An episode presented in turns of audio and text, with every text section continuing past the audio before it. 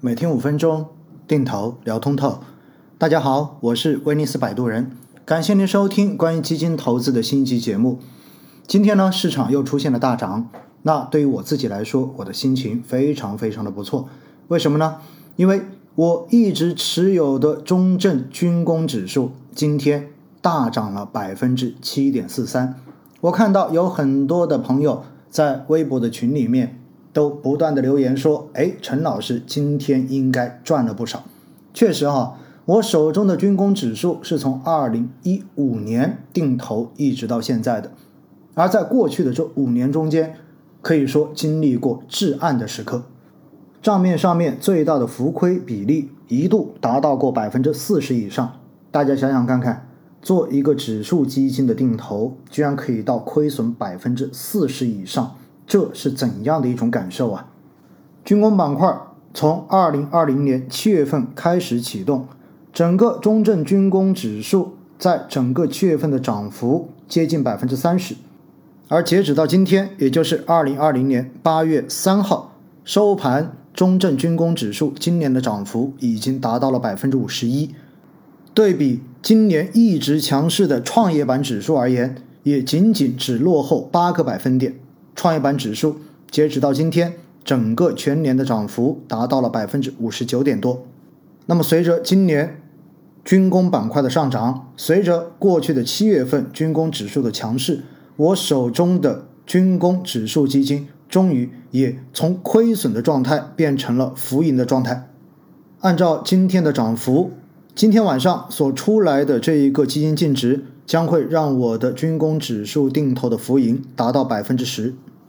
随着军工指数的这种上涨呢，在过去几次的直播中间，也一直有朋友在问我说，军工板块到底怎么看？军工还值不值得进行投资？按照我们之前分析股票市场的逻辑，决定市场到底向上还是向下，取决于三个因素：第一个是基本面，也就是盈利的状况；第二个是资金面；第三个是情绪面。那从这三个角度，我们来看一看军工为什么在过去会有这么大的一波上涨，而未来到底它会往什么方向走呢？随着中报披露季的到来，实际上呢，有很多军工企业已经预披露了中报中间的相关的一个盈利数据。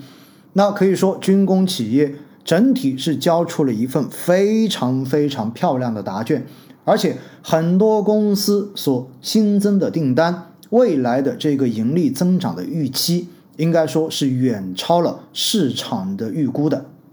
其实原因非常非常的简单，大家会发现，在过去的这几年以及可见的未来，中国先进的战斗机、军舰会维持在一个制造的高峰期，当然也包括了前几天刚刚宣布。完全投入使用的北斗三号导航系统系列产品的制造，这些都意味着军工企业在未来将会获得大量的订单，甚至于是天量的订单。其背后的逻辑非常的简单，因为现在我们进入了大国博弈的关键时期，话语权的背后是硬实力的体现，所以军备的更新。和高科技军事产品的投入使用，决定着我们是否真正的能够在话语权争夺过程中间获得一定的优势跟底气。因此，在这样的背景之下，基本上未来这几年军工企业的利润增长基本上是不用担心的。而资金总是聪明的，当整个国际形势在慢慢发生改变的时候。已经有大量的资金开始进行军工板块的配置，而且从估值角度上来说，在我昨天晚上公众号推送的主要指数估值表中，可以看到中证军工指数最近三年的 PE 估值百分位仅为百分之三十七点五四而已，也就意味着，哪怕我们看最近的三年，目前军工指数的一个估值。仅仅处在三分之一的位置而已，而五年的估值分位也仅仅只为百分之十点五八。所以整个军工指数现在相对而言，估值仍然处在一个比较低的位置上面，资金进行布局、进行配置，应该说安全系数还是比较高的，并且还有很重要的一点，其实所有的军工基本上都是属于科技，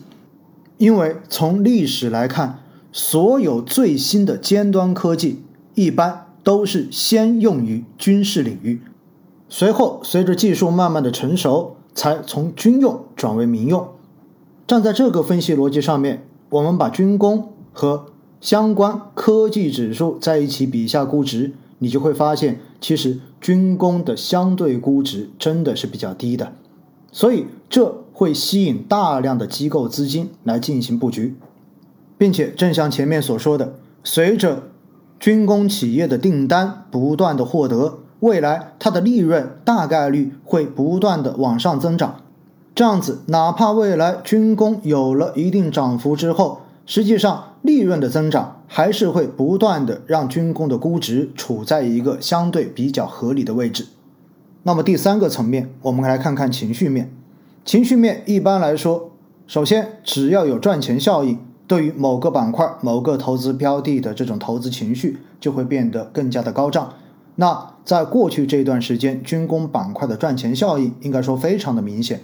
所以慢慢的也激发了广大投资者参与军工板块投资的情绪，要不然也不会在过去的这些直播中间一直每一期都有人问关于军工板块的话题。除了赚钱效应之外，现在我们每天从各个媒体上面看到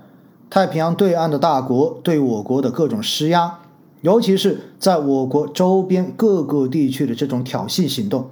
都会让敏锐的投资者立马意识到军工板块在未来的这种确定性投资机会。所以，站在目前这个时点，应该说军工在未来还是比较有投资价值的。大家如果在行业基金配置方面，想要挑一个在目前适合进行持有、适合进行定投、进行分批建仓的产品，我觉得军工板块大家是可以着重考虑的。如果想要进行军工板块的这种布局，我觉得选指数基金或者是主动基都是可以考虑的。想要利用基金经理的能力来获取超越市场平均收益的阿尔法。那么大家就选主动管理的军工基金。如果大家仅仅只是想拿军工行业的一个平均的收益，只想获取贝塔，那么选择中证军工指数基金来进行投资也是可以的。就我自己而言呢，我手中本身就持有的中证军工指数基金，不会短时间内考虑把它进行赎回，因为毕竟已经定投了五年，我也要等到。到了止盈线之后再去进行考虑，而且我自己在上周也开始进行了主动管理的军工主题基金的布局。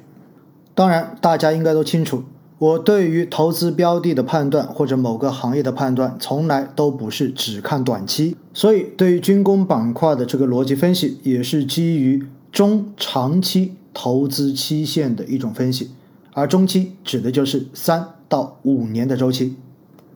但是我还是要提醒大家，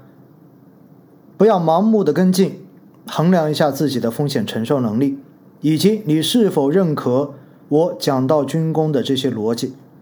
市场有风险，投资需谨慎。